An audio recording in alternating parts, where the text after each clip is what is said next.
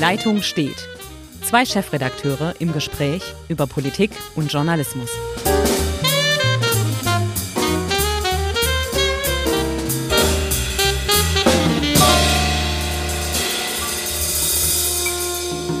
Herzlich willkommen zu einer neuen Runde Die Leitung steht. Chefredakteure über die Politik und den Journalismus. Heute geht es um die Politik, die Große Koalition, die SPD. Und auf der anderen Seite der Leitung im schönen Ulm sitzt wer? Ulrich Becker, wie immer, und ich begrüße dich, Hendrik. Äh, du hast klar. dich selber, glaube ich, noch gar nicht vorgestellt. Nein, nein, mein Name ist Hendrik Roth, Chefredakteur Schwäbische Zeitung aus Ravensburg. Wunderbar, da haben wir das auch. Ja. Aber ganz so wunderbar ist dieses Wochenende nicht, oder Ach, ich finde es eigentlich ganz, zuerst mal finde ich es ganz spannend und irgendwo auch amüsant. Ich finde, wir fangen erstmal mit der amüsanten Geschichte an, aus meiner Sicht, und dann kommen wir mal so in die Politik. Ich finde die Lage, es geht um die SPD, gar nicht so übel. Erstmal amüsiere ich mich. Wir haben ja oft so Debatten gehabt oder wir haben ja unseren Running Gag mit der Flasche Rotwein für die große ja, Koalition. Ich sehe die gefährdet. Ja, ja. Ich will sagen, für die Hörer, die das uns vielleicht zum ersten Mal hören, ich habe seit einem halben Jahr wette ich, dass die große Koalition Weihnachten nicht übersteht. Du hältst dagegen. Genau. Und ich bin so vor zwei Wochen zu Kreuze gekrochen und habe gesagt, verdammt, die verliere ich, denn der Haushalt ist äh, durch. Äh, man hat sich auf ein paar relativ niedrige Nenner bei der Grundrente und so weiter geeinigt äh, und irgendwie sah doch alles so aus, dass alles weihnachtlich, friedlich, adventsmäßig runterläuft und jetzt kommt die SPD mit neuen Vorsitzenden. Genau, also es schien ja so, als hätte Olaf Scholz im Grunde das Rennen gemacht und als würde sich die SPD so auf die, auf die Linie retten. Wir machen doch weiter wie bisher. Und äh, wie du schon sagst, die Beschlüsse waren eigentlich einigermaßen bei der Grundrente, äh, beim Klimapaket gefasst. Das heißt, da hätte es weitergehen können. Ja, und dann macht es halt am Samstag Rums und wir haben Norbert Walter Borjans und äh, Saskia Esken, ähm, die diese Mitgliederwahl gewonnen haben. Ja, und da möchte ich direkt in die Relativierung und wir sind ja im Podcast, wo wir ein bisschen lockerer sind und auch so ein paar persönliche, ja, nicht unter die Gürtellinie, aber so ein paar Einschätzungen, die vielleicht ein bisschen polemisch sind. Punkt eins: ähm, die SPD feiert sich selber für innerparteiliche Demokratie. Da sag ich, mh, hm, das sehe ich so ein bisschen anders. Wir haben 500.000 Mitglieder, da machen so in etwa die Hälfte macht mit und die davon wählen 55 Prozent dieses Duo. Oh, überzeugend geht anders. Und ich muss auch echt fragen, ey, liebe SPD, entweder geht ihr mal über eure äh, Karteien, denn da müssen viele Karteileichen drin sein, oder irgendwie klappt was bei euch fundamental nicht, dass nur jeder Zweite, der ja, ich gehe ja in eine Partei, um irgendwas zu machen, um mich zu engagieren. Und dann darf ich auf einmal den Parteivorsitzenden wählen und bleib zu Hause. Finde ich ein bisschen seltsam. Also ich fand es auch von der Wahlbeteiligung seltsam, zumal wenn man dann nachdenkt, haben 100.000 Leute 100.000 SPD-Mitglieder ja. darüber entschieden, wie es jetzt mit der Bundesregierung weitergeht. Das finde ich ohnehin ein bisschen merkwürdig, aber sei es drum, innerparteiliche Demokratie. ah, darf ich mal kurz reingrätschen, weil es mir gerade hm. nur einfällt. Was haben wir über die Briten abgelästert mit dem Brexit, yes. dass die Konservativen mit einem Prozent auf einmal Johnson wählen und auf einmal ist ja irgendwo vergleichbar, oder? Ja, ja, es ist der SPD-Exit. Ja. Man kriegt es gar nicht so zusammengezogen. Nee. Ja, aber was ich, was ich glaube, was die Müdigkeit, erstens waren ja die SPD-Mitglieder schon mal befragt, äh, beziehungsweise zweimal. Sie mussten ja über die, überhaupt über die GroKo abstimmen und dann haben sie abgestimmt äh, über diese große Zahl an Duen, Duos, ja. Duos, vielmehr, die da zu, äh, zur ja. Wahl standen. Und ich glaube, die andere Hälfte, die nicht zur Wahl gegangen ist, die hatte keine Lust, zwischen Pest und Cholera zu wählen. Also da haben beide, sowohl das Gespann Norbert Walter Borjans ähm, mit, mit Saskia Esken als auch halt äh, Olaf Scholz mit Frau Geiwitz hat, hat einfach nicht überzeugt. Also die Leute waren müde und haben sich gefragt, wen wähle ich denn jetzt? Also Olaf Scholz eher den Verwalter der SPD ja. Langeweile ohne Aufbruch oder Norbert Walter Borjans, der halt ähm, vor allem durch eine Sache äh, von sich reden gemacht hat, durch den Ankauf der Steuer-CDs in seiner Zeit als NRW-Finanzminister. Aber das war es dann auch. Das war es dann auch. Und wenn ich jetzt mal ähm, so wie Helmut Kohl denke, entscheidend ist, was hinten rauskommt, dann sehe ich jetzt keinen Fortschritt gegen einer, gegenüber einer Vorsitzenden Andrea Nahles. Äh, Überhaupt wo nicht. ist denn jetzt da irgendwie ein Fortschritt, ein Aufbruch? Ganz im Gegenteil. Und deshalb bin ich gar nicht amüsiert. Ich bin im Grunde genommen echt erschrocken, wie sich diese Partei zerlegt. Ich bin total erschrocken darüber, dass es, dass es ein Mensch schafft, nämlich Kevin Kühnert, ja. die gesamte Republik vor sich herzutreiben. Kevin Kühnert und die Jusos haben dieses Duo komplett, komplett übernommen. Es war das Duo der Jusos. Wir haben das in Interviews erlebt. Das war auch, als sie uns in unserem Berliner Büro besucht haben, mhm. der Fall. Die äh, stellvertretende Juso-Vorsitzende hat komplett das gesamte Gespräch mit übernommen. Äh, die beiden haben keine Kontakte in Berlin, die kennen niemanden in der Partei, die sind total unbeschriebene Blätter. Frau Esken ist in der Fraktion wirklich nicht diejenige, die die Pace macht. Und die Jusos haben diesen Wahlkampf bestritten. Und man muss sich im Klaren sein, wenn die beiden an die SPD-Spitze kommen, sitzt Kevin Kühnert mit da oben. Und das ist etwas, was ich aus meiner politischen Überzeugung als Journalist spannend finde. Als politisch denkender Mensch sage ich, hm, das schmeckt mir nicht ganz so die Richtung, in die wir da jetzt gehen. Ja, ich würde auch gerne diese Personalien aufbröseln mit einem Blick von draußen. Denn äh, die SPD braucht ja dann auch die berühmten Wechselwähler, um mal wieder zu alter Stärke oder zumindest ansatzweise in die 20 Prozent zu kommen oder gleich drüber. Und da frage ich mich ernsthaft, wir beide sind ja Fußballfans. Äh, jetzt komme ich mal wieder mit irgendeinem Fußballvergleich, aber ich meine, dass der passt. Ähm, der SC Paderborn kommt aus der dritten Liga, hat sehr engagierten Fußball in der zweiten Liga gespielt und ist dann auf einmal in der ersten Liga. Trotzdem hat er nicht irgendwie die Aura, dass wenn Paderborn Auswärtsspiele kommt, dass die Heimfans sagen, super, super, das Stadion wird voll. Will sagen, hm, eher farblos, kein Charisma. Und für mich ist Norbert Walter Borjans und Saskia Esken das personifizierte Paderborn. Und ich empfehle einen Blick auf die Tabelle. Und dann weiß ich ungefähr, wo sich die SPD eingliedert. Ja, also das, das kommt hinzu. Also es, es ist erstens vom Charisma, sage ich mal, sehr blass. Das kann man natürlich auch, wenn man als Quereinsteiger kommt, nicht unbedingt unterstellen. Und wir haben ja in der Politik etliche Beispiele, wo wir sehen, dass Quereinsteiger und die prominenteste Quereinsteigerin war vielleicht Angela Merkel, sich in ihrer Amtszeit extrem verändert haben und diese Erfahrung nachgeholt haben, die, die, die vielleicht am Anfang gefehlt hat. Aber das ist natürlich in der momentanen Situation, wo sofort das Du eigentlich funktionieren muss, wo, wo ähm, Entscheidungen gefordert sind, könnte das äh, fatal sein. Und die Erfahrung, die die beiden haben, ist natürlich sehr, sehr ja, sehr schwach. Äh, äh, also Frau, Frau Esken hat überhaupt keine Führungserfahrung. Nein.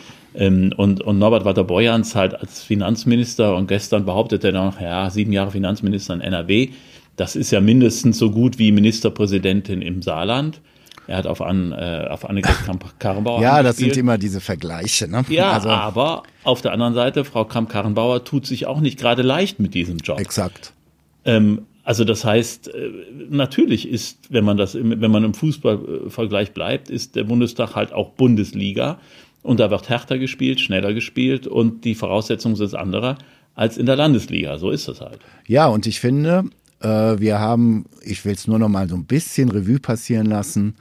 Äh, Kurt Schumacher, Willy Brandt, Helmut Schmidt, Herbert Wehner und wie sie alle heißen. Wir reden von der SPD, den Sozialdemokraten in Deutschland, der ältesten demokratischen Partei der Republik oder Deutschlands an und für sich also sorry, Quereinsteiger, ja, da, meinetwegen, ihr seid in der eigenen Suppe, sage ich jetzt den Genossinnen und Genossen. Ja, ihr beschäftigt euch mit euch selber und dann kann auch eine stellvertretende Elternbeiratsvorsitzende Baden-Württemberg, ich meine, du hast Kinder, ich habe Kinder, Elternbeiratsvorsitzende. Ja, wunderbar. Wir reden von der größten, also nochmal, der ältesten demokratischen Partei von Deutschland, einem Industriestaat, der fett in der Globalisierung hängt, äh, mit allen politischen Problemen, Trump, Putin, Erdogan. Und dann bin ich qualifiziert als stellvertretende Vorsitzende des Elternbeirats Baden-Württemberg. Sorry, sorry, das geht einfach nicht. Ja, also sorry auf jeden Fall. Also was heißt, das geht einfach nicht? Es geht ja, das sieht man ja, und man muss sich ja auch dem, dem Urteil der der Mitglieder sozusagen beugen und sagen, offensichtlich hat das Establishment der SPD da auch Fehler gemacht, sonst hätten sich die Mitglieder nicht abgewandt, sonst hätten sie nicht gesagt, äh, mit denen wollen wir nicht mehr. Und Olaf Scholz ist ja auch, das muss man sagen, ja, auch nicht, ein Mensch, der, glaube ich, ähm, wirklich seinen Laden im Griff hat, aber natürlich nach außen nicht wirk wirklich Menschen äh, überzeugen kann oder mitnehmen kann. Das ist eine Seite, die ihm, die ihm wirklich fehlt. Das, das, das ist ein Manko bei ihm und ich glaube, das war auch das entscheidende Manko, warum er nicht mehr Stimmen geholt hat. Aber ähm, worauf ich hinaus will, ist natürlich auch, wenn ich das jetzt tue als SPD-Mitglied und sage, ich wähle die beiden, welche Idee habe ich eigentlich, in welche Richtung der Zug jetzt fährt? Welche Idee habe ich? Ja. Und ich habe das Gefühl, dass diejenigen, die gewählt haben, haben gesagt, wir wollen jetzt nur noch raus aus der GroKo, aber eine Idee, wo das hinführt, hat da, glaube ich, niemand. Und ähm, wir können da jetzt gleich noch ein bisschen länger drüber reden, aber direkt die These in den Raum geworfen, eine SPD, die sich aus der GroKo verabschiedet in die Opposition und dann immer sagt, ähm, ja, das, das ist jetzt, da, da gehen wir durch den Jungbrunnen und werden strahlend wieder heraustreten, rund erneuert mit neuen Inhalten und die Wähler werden uns wieder lieben. I don't believe it. Ich glaube es nicht. Das wird so nicht passieren. Exakt, und Sie, Sie übersehen völlig das Problem, wenn Sie in der Opposition sind. Es gibt nochmal eine linkere Opposition, die sich mittlerweile fest etabliert hat. Ähm, die werden auf jede Forderung, die die SPD jetzt im Sozialen, und das wär, da will sich ja die SPD wieder gesund stoßen, werden die immer einen draufsetzen. Also es ist der berühmte Hase-Igel. Ich kann machen, was ich will. Ich werde sofort, und zwar in diesen modernen digitalen Zeiten, sofort eine Forderung an meiner Seite haben, die nochmal über meine hinausgeht. Und dann möchte ich mal hören, wie sie dann argumentieren. Das wird extrem schwierig und ähm, ja, aber Vielleicht ja, ist Sie wollen, Sie, ja, Sie wollen doch, im Grunde genommen, die SPD will doch ähm, in Regierungsverantwortung. Das, das muss das Ziel einer Partei sein, denn sonst kann sie nicht gestalten. Also ich kann nicht daneben stehen und sagen, ich bin irgendwie derjenige, der ständig kritisiert oder der Geist, der stets verneint. Das ist nicht politisch, das ist sogar unverantwortlich, weil eine Partei muss versuchen, an Regierungen in die Regierung zu kommen, um zu handeln. Sonst ja. macht es keinen Sinn, äh, die Stimme abzugeben. Und die SPD hat erkannt, im Godesberger Programm vor über 60 Jahren, dass man in die Mitte rücken muss, wenn man Wahlen gewinnen will. Das, das gilt heute wie damals. Man kann nur in der Mitte die Wahlen gewinnen. Sonst wird man immer eine Randpartei bleiben. Die SPD macht jetzt wieder einen Move nach links, ja. streitet sich mit der Linken um, um, die, um die Wählerschaft und vernachlässigt die Mitte. Und das heißt, sie wird es wahnsinnig schwer haben, Wahlen zu gewinnen, beziehungsweise eine ausreichende Klientel an Wählern zu gewinnen, um wieder eine, eine, eine entscheidende Rolle zu spielen. Und das, glaube ich, unterschätzen die, die Mitglieder, die irgendwie aus Verzweiflung, weil ja es hat 13, 2013 nicht geklappt, es hat 2017 nicht geklappt, sie machen gute Politik, sie setzen äh, Akzente, sie drücken sogar einer Koalition ihren Stempel auf mit den Entscheidungen, denken wir nur an die, an die Grundrente, denken wir in der letzten Legislatur an den Mindestlohn und trotzdem wird das nicht honoriert vom Wähler. Jetzt ist Verzweiflung angesagt, wir möchten das Schiff verlassen, irgendwie anders, nur irgendwie anders wird nicht besser. Werbung. Bicicli. La bicicletta. Velocipede. Le vélo. Head feet. La bicicletta. Ovai bicycle. The bike. Bicyclette. Der Ruschgeppel. Dein Fahrrad trägt viele Namen. Und dein Fahrrad hat Freunde bei den Fahrradprofis in Ravensburg und Biberach.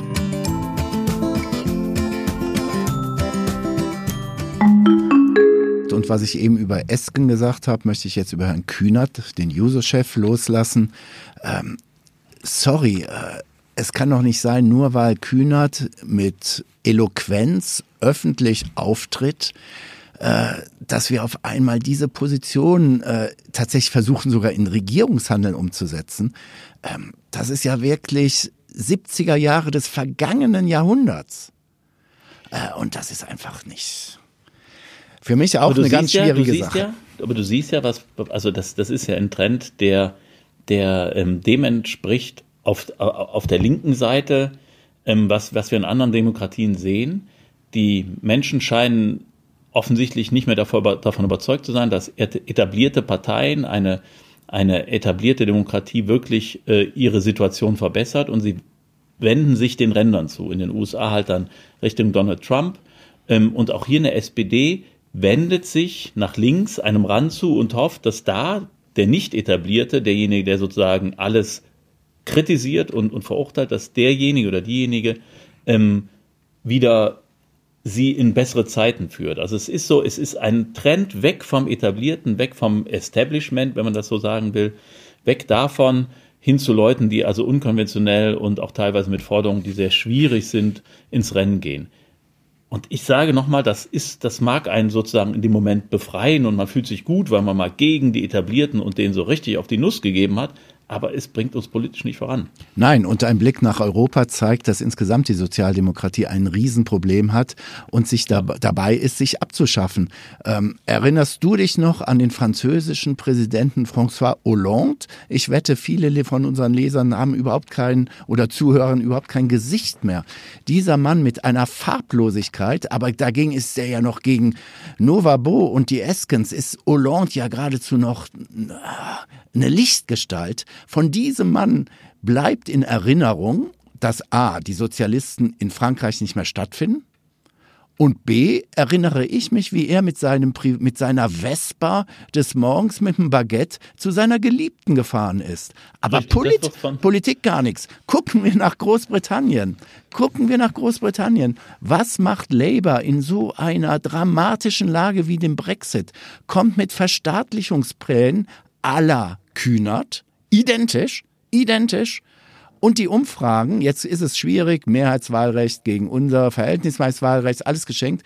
Aber wenn die Umfragen ansatzweise zutreffen, wird Boris Johnson, Podcast sei Dank, einem durchgeknallten Konservativen, der nur sein eigenes Ego als Programm hat, wird dieser Johnson haushoch gewinnen, weil Labour es mit dem Corbyn nicht schafft, in der Mitte zu punkten.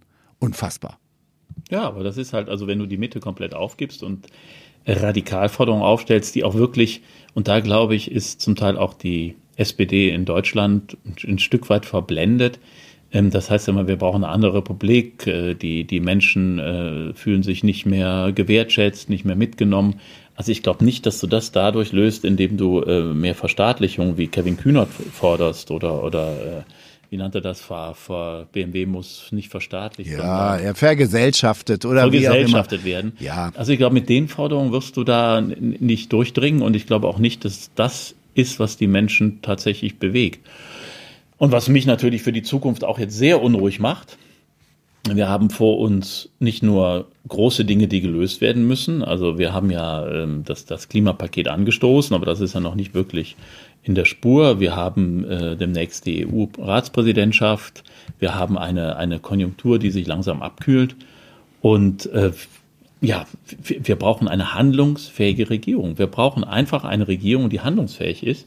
Und jetzt wirst du sehen, also davon bin ich überzeugt und daran hängt auch meine Flasche Wein. Ähm, beide Seiten werden in, in, einer Art Blame-Game versuchen, sich gegenseitig ja. in die Schuhe zu schieben, dass das Ding in, in äh, platzt. Also die SPD wird Forderungen aufstellen, die, die die CDU nicht erfüllen kann und will.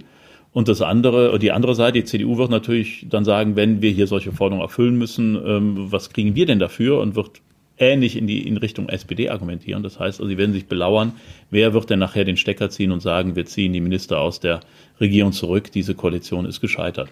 Das wird jetzt ein bisschen hin und her gehen, komplette Konzentration auf innerparteiliche Konflikte und nach außen hin, da wo wir Lösungen brauchen, sehen wir überall, passiert nichts. Da sage ich jetzt, da bin ich deutlich optimistischer. Punkt eins, du hast es eben mal gesagt und den Ball nehme ich auf. Die SPD muss mal konsequent sein. Dann muss dieser Bundesparteitag sagen, wohin die Reise geht und sagen, raus aus der GroKo. So, und jetzt kommt meine Sache, warum ich sage, ich bin optimistisch. Der Haushalt ist verabschiedet.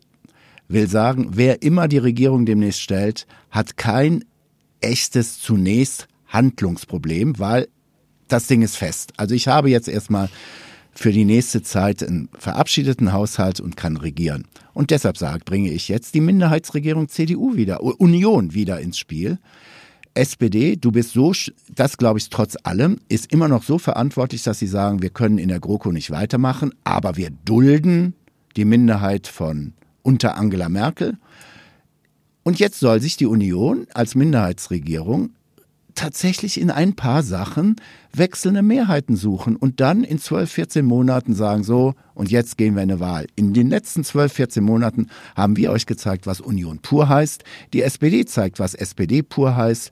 Die Grünen können mit Robert Habeck oder Baerbock herumphilosophieren. Werden wir sehen, wie das ankommt. Christian Lindner hat ein Problem, weil der unter tatsächlich schwierig wird, wie sich die FDP dann profilieren soll. Aber ich sehe überhaupt kein Problem darin, dass jetzt die GroKo scheitert und die Union eine Minderheitsregierung macht. Im Übrigen. Naja, Einspruch, ja. Einspruch, Einspruch. Weil, also es stimmt, der Haushalt steht, es, die Posten sind etatisiert, das heißt, ähm, die entsprechenden Mittel stehen zur Verfügung. Es wird auch keinen Stillstand geben, gibt es ja bei uns sowieso nicht, wie das vielleicht in den USA der Fall sein könnte, wenn also so ein Haushaltsstopp äh, das ganze Regierungsgeschäft ähm, komplett lahmlegt. Aber du brauchst natürlich Beschlüsse. Du brauchst ja. Beschlüsse zum Beispiel bei der Grundrente.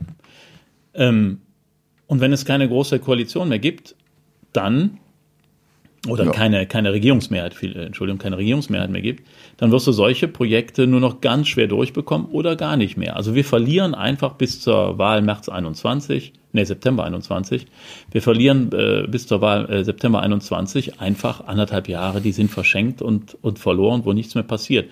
Natürlich arbeitet dieser Beamtenapparat weiter, die, der Haushalt ist genehmigt, äh, das Geld ist weiterhin vorhanden, aber es ist ja nicht so, als würden da wirklich Entscheidungen getroffen. Wir müssen ganz schnelle Entscheidungen treffen, wenn wir die Klimawende nicht äh, äh verhauen wollen dass unsere Energietrassen weitergebaut werden. Wir haben die Probleme bei unseren Windrädern.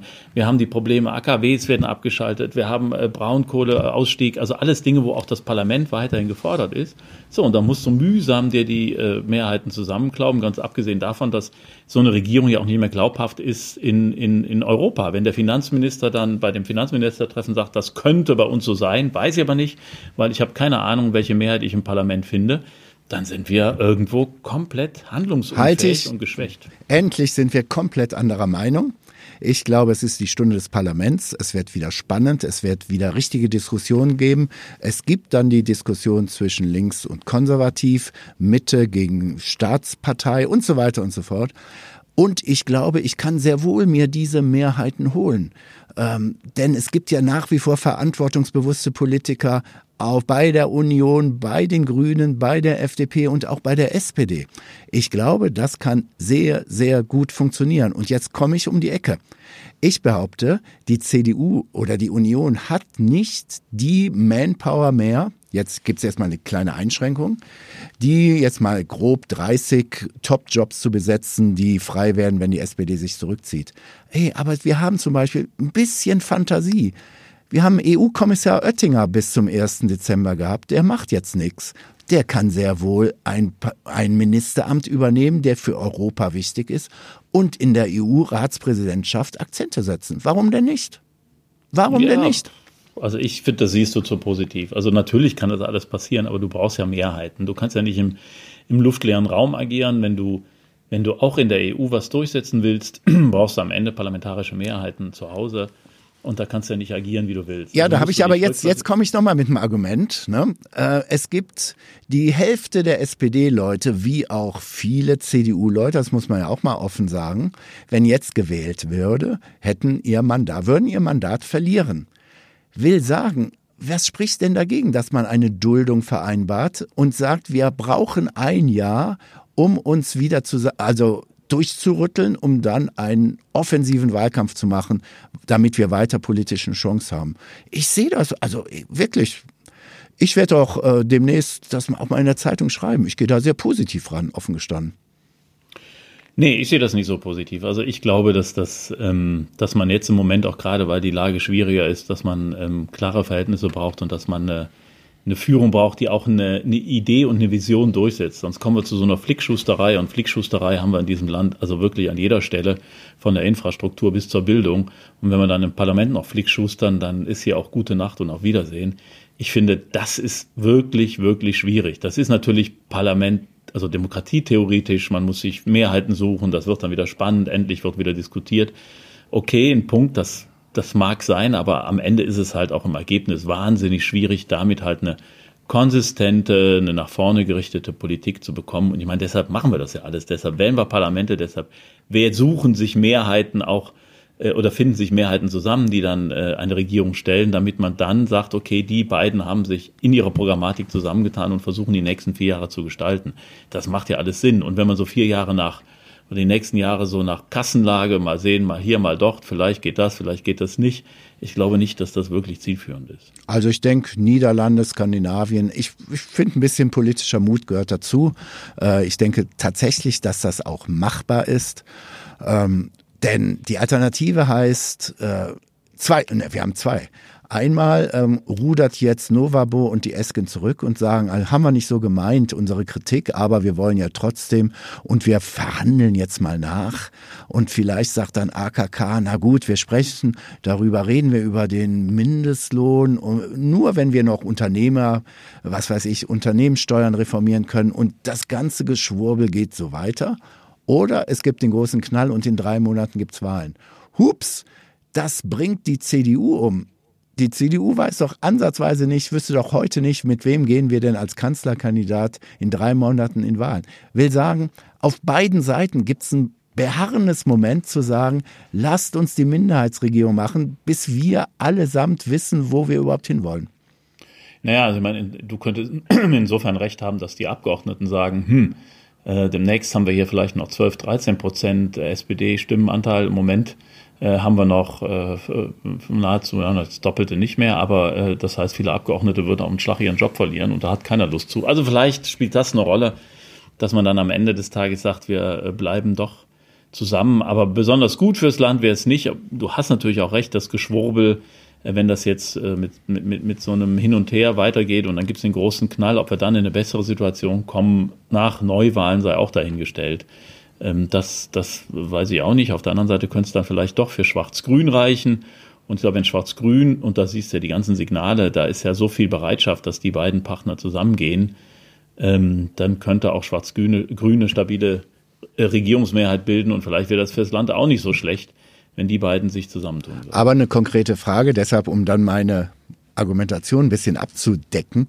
Ähm, Stand heute, wir haben darüber schon in manchen anderen Podcasts herumspekuliert. Wer soll denn, sagen wir mal, in drei Monaten Kanzlerkandidat der CDU sein? Kannst du mir da eine Antwort geben? Nö, ich kann dir keine Antwort geben, natürlich nicht. Aber sie haben zumindest Kandidaten, von denen man glauben kann, dass sie das durchziehen könnten. Also von äh, Kramp-Karrenbauer ähm, über Merz und, und Spahn und wer da alles im Gerede ist und meinetwegen noch Markus Söder, das sind ja Leute, die durchaus das Format haben, eine Kanzlerkandidatur durchzuziehen und durchzustehen und auch eine Regierung zu leiten. Gut. Da hätte ich jetzt keine, da hätte ich jetzt keine Bedenken. Dann man haben wir diese. An allen, man kann, ja. an, man kann, man kann an allen äh, Kritikpunkte finden, ohne, ohne, ohne jeden Zweifel. Aber man hat natürlich Menschen, die das wollen und die, denen ich das auch zutrauen würde. Gut, haben wir die Union. Wen lassen wir für die SPD ins Rennen gehen? Novabo, der noch vor drei Wochen gesagt hat, am besten lassen wir das mit einer Kanzlerkandidatur? Also bei der SPD ist es tatsächlich so, dass ich im Moment niemand, wirklich niemanden Niemand. sehe, der den Kanzlerkandidaten spielen könnte, denn nur spielen, weil Kanzler wird er sowieso nicht. Das, also das ist ja bei der SPD im Moment komplett ausgeschlossen. Es sei denn, es würde irgendwie ein Wunder geschehen, an das ich nicht glaube. Und ob das ein Wunder wäre, weiß ich auch noch nicht. Aber äh, da hast du vollkommen recht. Ich sehe in der, innerhalb der, der SPD niemanden, der aus meiner Sicht das Format hätte, jetzt als Kanzlerkandidat aufzutreten. Ähm, und äh, Novabo, wie du ihn, Norbert Walter Borjans, müssen wir glaube ich nochmal erklären, Novabo, ähm, wie du ihn immer nennst, ähm, träumt er vielleicht insgeheim von. Horido. Horido, vielleicht sehen wir den jetzt auch in den nächsten Tagen schon als Kurzzeit-Finanzminister, ich weiß es nicht, das könnte ich mir auch noch vorstellen. Aber ich ähm, und Frau Esken, glaube ich, wollen äh, wir vielleicht Forschungsministerin, Forschung. die hat ja mit ihren Eltern schon viel gerissen. Ähm, ja, aber lass es noch mal ganz kurz. Deshalb noch mal meine These: Dieser Bundestag ist personell so, dass bis auf die Grünen und wahrscheinlich die AfD keiner sonst Neuwahlen will. Die FDP hat im Moment von Neuwahlen gar nichts. Die, sie sickert, siehst du, halt, von der FDP hört man eigentlich gar nichts. Will sagen, es gibt so viele Leute, die sagen, ey, kommt, wir brauchen ein Modell. Und in meinen Augen heißt das Modell, wir gehen aus der großen Koalition raus, dulden aber die Union als Minderheit. Denn das soll mir mal der Genosse erklären. Sie haben jetzt die Grundrente durchgebracht. Die Union war sehr, sehr kompromissbereit. Und jetzt will er dann, wenn dann darüber abgestimmt wird, wird dann gesagt, nee, ist ein Scheiß? Also. Naja gut, das ist, das ist die Grundrente zum Beispiel, ist natürlich ein, ein, ein, ein echtes Problem für die SPD, weil die CDU ja schon angeblich, hört man in Kreisen, sagt, wenn ihr aus der großen Koalition rausgeht, könnt ihr die Grundrente vergessen, dann gibt es die nicht. Ähm, was auch, was auch aus CDU-Sicht tatsächlich ja, folgerichtig wäre. Ob sie damit bei den Wählern punkten, das ist noch eine ganz andere Frage, ja. aber aus taktischen Gründen wäre es folgerichtig. Dann hat natürlich die SPD, kommt in absolute Erklärungsnot. Und das ist ja das Merkwürdige und in Teilen ja abstruse an dieser ganzen Geschichte. Die SPD hat ein paar Sachen durchbekommen, die sind so sehr ihre Klientel. Also eigentlich müssten die Wählerinnen, Wähler der SPD da stehen und jubeln und sagen, die sind der kleinere Partner in der großen Koalition und kriegen trotzdem so viel durch. Nein, die SPD, also ein Grundzug im Übrigen der, SP, der SPD, das, das ist, da ist sie meisterlich im Zerreden ihrer eigenen Erfolge. Also, dass sie, dass sie in der Lage ist, ihre eigenen Erfolge komplett in den Senkel zu stellen, klein zu reden, kaputt zu machen, das habe ich noch nie erlebt. Also, das finde ich auch ganz erstaunlich. Ja, so ist es. Ja, also. Aber, aber also, pass auf, die Flasche Wein. Da, ja. da bin ich mir natürlich, weil jetzt überlegen wir mal. Also na, mit deiner mal, Logik beide, haben, gewinnst du wir doch haben, noch. Wir haben beide irgendwie recht. Das heißt, die GroKo bricht auseinander.